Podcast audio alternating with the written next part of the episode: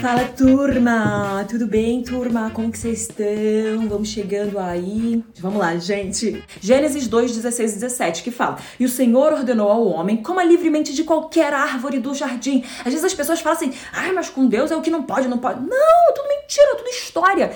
Deus vira para eles e fala: vocês comem de tudo. Comam de tudo que tiver aqui. Tudo aqui, ó. Tudo, tudo. Mas não coma da árvore do conhecimento do bem e do mal, porque no dia que você comer dela, você vai morrer. Presta atenção. Ele tá falando, coma de tudo, só não come dessa arvorezinha porque eu sei que essa árvore vai te fazer mal. Ele tá falando que a gente não deve fazer aquilo porque ele sabe que aquilo não nos fará bem. E às vezes a gente acha, ah, não, então tu vai me privar de alguma coisa. Não, ele tá te guardando, ele tá te poupando de dor, ele tá te poupando de problemas. E aí o que, que a gente faz? A gente vai lá e desobedece. O que, que acontece? A gente tem a dor. E aí a gente vai fazer o quê? Muitas vezes tem que culpa Deus. Lição número um, que não tá escrito aqui, mas o que você não pode fazer na sua vida, nunca culpe ao Senhor e não fica bravo com Deus, não, cara. Porque olha só.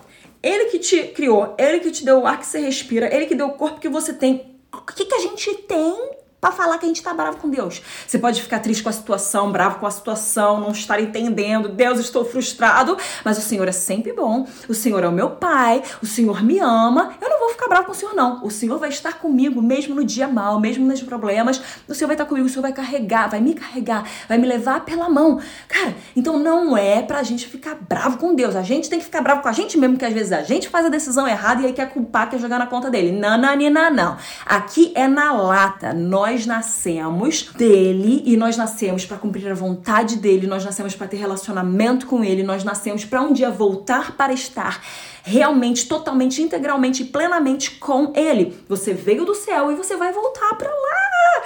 Gente, pensa nisso, cara. Como nós somos filhos de Deus, nós somos filhos da obediência. Filho tem que obedecer o pai e a mãe, tá? Não somos mais filhos da desobediência, nós somos filhos do pai das luzes e não do pai da mentira. Em Efésios 2, 2 e 3, fala sobre, é, ó, em outro tempo vocês andavam segundo o curso deste mundo, segundo o príncipe das potestades do ar, do espírito que agora opera nos filhos da desobediência. E você não é mais esse filho da desobediência. Você foi para dentro do reino de Deus, para sua maravilhosa luz. Você foi adotado para a família de Deus. Você é um filho da obediência. Então você precisa obedecer ao Senhor, porque isso vai te fazer uma pessoa mais parecida com ele, vai te chegar mais perto da sua plenitude de quem você é, vai agradar o teu coração coração, vai te poupar de dores, vai te poupar de muitas coisas. E são só algumas coisinhas aqui sobre obediência.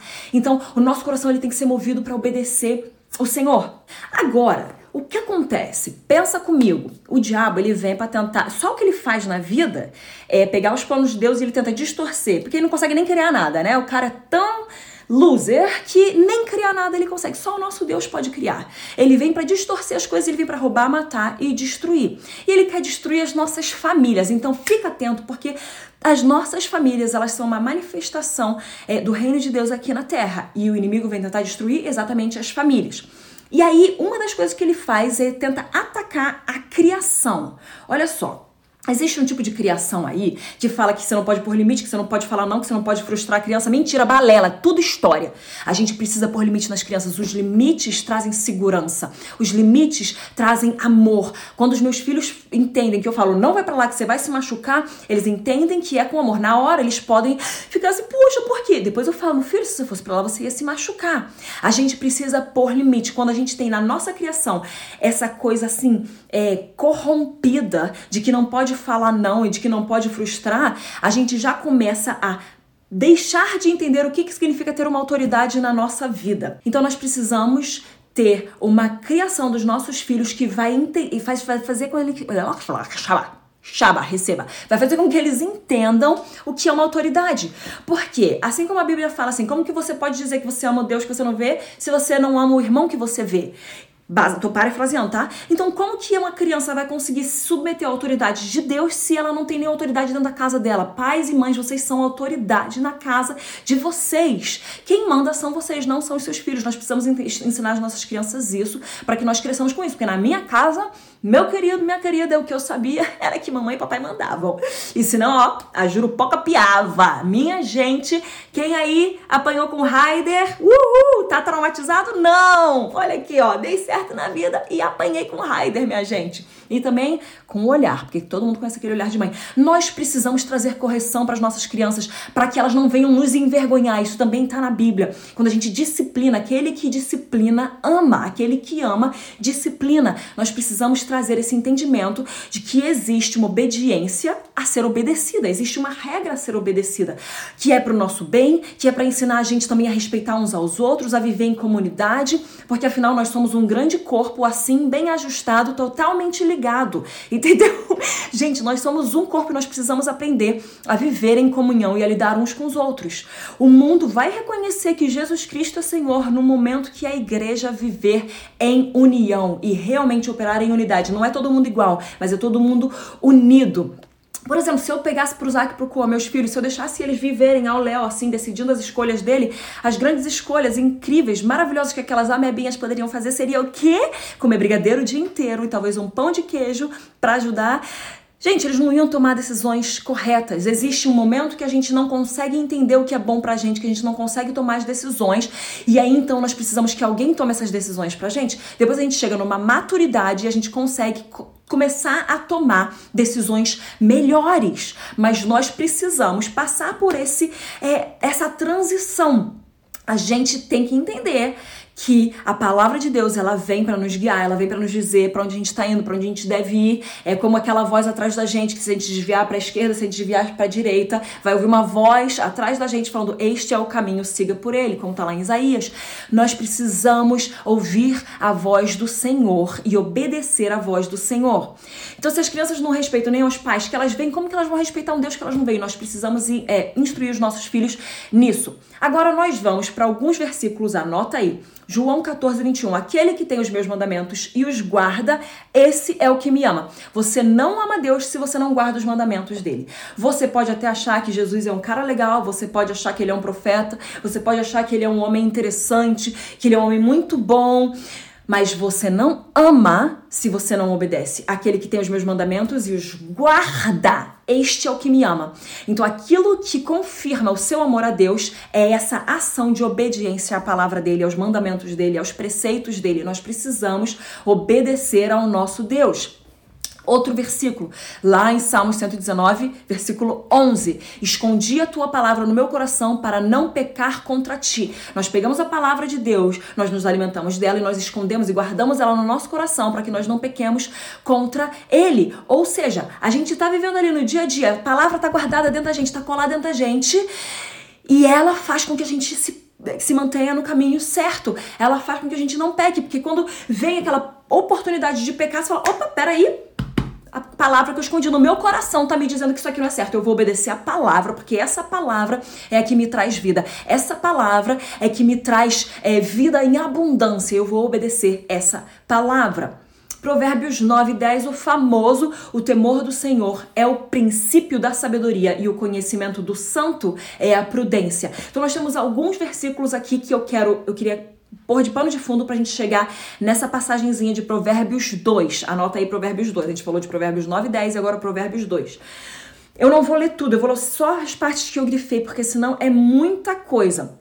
Mas, filho meu, se você se fizer atento à sabedoria, fizer o seu ouvido atento à sabedoria e inclinar o teu coração ao entendimento, então entenderás o temor do Senhor e acharás o conhecimento de Deus, porque o Senhor dá a sabedoria e da sua boca vem o conhecimento e o entendimento. Ou seja, da boca dele, da palavra dele, da voz dele, vem o conhecimento e o entendimento. A sabedoria, então, ela vai entrar no seu coração e o conhecimento será suave à tua alma. A sabedoria, o entendimento e o conhecimento eles vão ser agradáveis à nossa alma. Então, nós precisamos fazer o nosso ouvido atento à sabedoria e nós precisamos inclinar o nosso coração ao entendimento. E então entenderemos o temor do Senhor e acharemos o conhecimento de Deus. Quando nós buscamos a sabedoria, quando nós buscamos o entendimento, nós entendemos o temor do Senhor e chegamos ao conhecimento de quem Deus é. Então, o temor do Senhor ele é o princípio da sabedoria e ele faz com que você, então, quando você entende esse temor, você conheça a Deus. Porque o temor, ele é aquilo que você tá assim, meu Deus, eu vi um pouco de quem o Senhor é e eu estou sendo completamente compelido, eu estou sendo completamente constrangido por essa santidade. O temor é a reverência absoluta à santidade e à majestade de Deus. E quando a gente tem essa reverência, a gente começa a conhecer, porque quando a gente conhece, a gente fala: "Nossa, é tão santo, eu não posso pecar contra ti. Eu não posso nem tocar". Esse temor que é os anjos eles vinham e falavam: "Não temas" quando eles apareciam.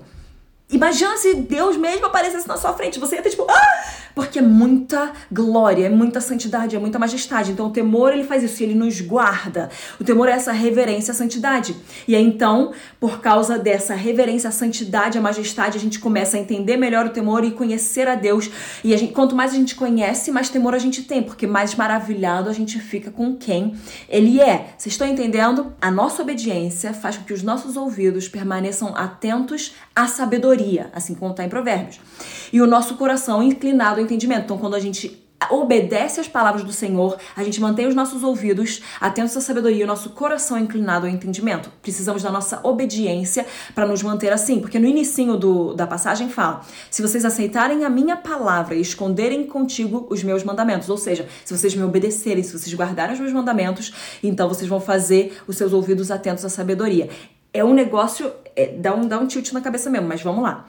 É, então nós entenderemos o temor do Senhor, acharemos o conhecimento de Deus. E o Senhor ele nos entrega a sabedoria e ao darmos ouvido à sua voz, ele começa então a nos encher de conhecimento e de entendimento. Nós precisamos estar nessa obediência constante, estar próximos a Deus, para que nós possamos ouvir mais dele, aprender mais com ele, entender mais daquilo que ele está passando pra gente. A obediência, então, eu vou falar quatro verbos aqui importantes. A obediência é ouvirmos a palavra de Deus, aceitarmos as palavras de Deus, acatarmos as palavras e as suas ordens e cumprirmos com aquilo que ele nos manda fazer.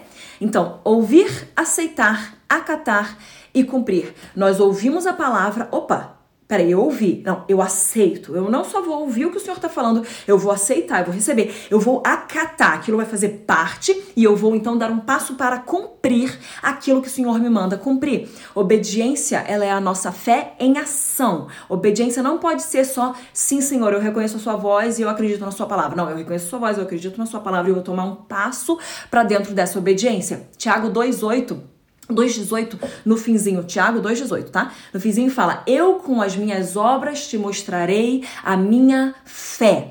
Então, a fé sem obras ela é morta, mas as ob a, a fé sem obras ela é morta. Então, a nossa fé ela necessita de obras para que confirmem ela. Com as nossas obras nós confirmamos e mostramos a nossa fé. E a gente precisa entender: nós somos filhos plenamente amados, aceitos antes de qualquer coisa, antes de fazer qualquer coisa. Mas você é filho e por você filho, você tem uma missão nessa terra. Porque você é filho, você tem um mandato do Senhor. Porque você é filho, você foi chamado para fazer algo. Porque você é filho, você é um cidadão do reino que vai expandir o reino de Deus e a influência dele aqui. Porque você é filho, você faz as coisas. Então nós vamos fazer sim, as nossas obras, elas confirmam a nossa fé. E a nossa obediência, ela é exatamente isso, a nossa fé colocada em ação. A questão aqui é que a obediência, ela é então uma resposta ao temor de Deus. Nós temos o temor, então nós em correspondendo a esse essa essa absoluta reverência à santidade e à majestade dele, nós obedecemos.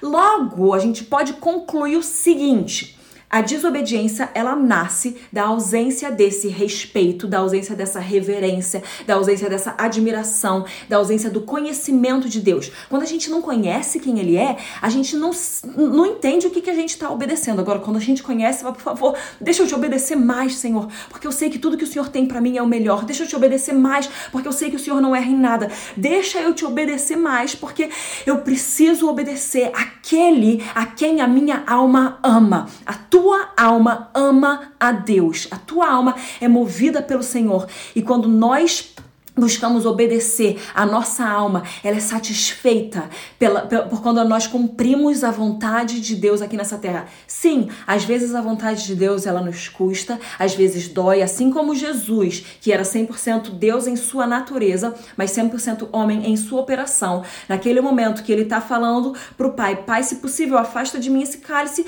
mas não seja feita a minha vontade, seja feita a tua vontade, Senhor.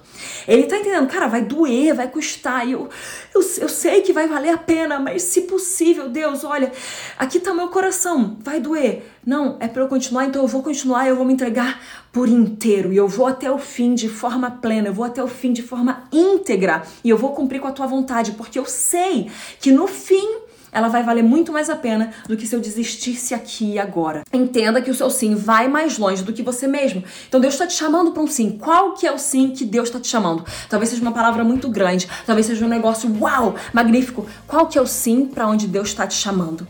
Eu quero te convidar hoje a ouvir de Deus essa coisa que ele está te chamando para fazer. Vai dar um primeiro passo para a direção desse sim. Amo vocês, gente. Fiquem com Deus.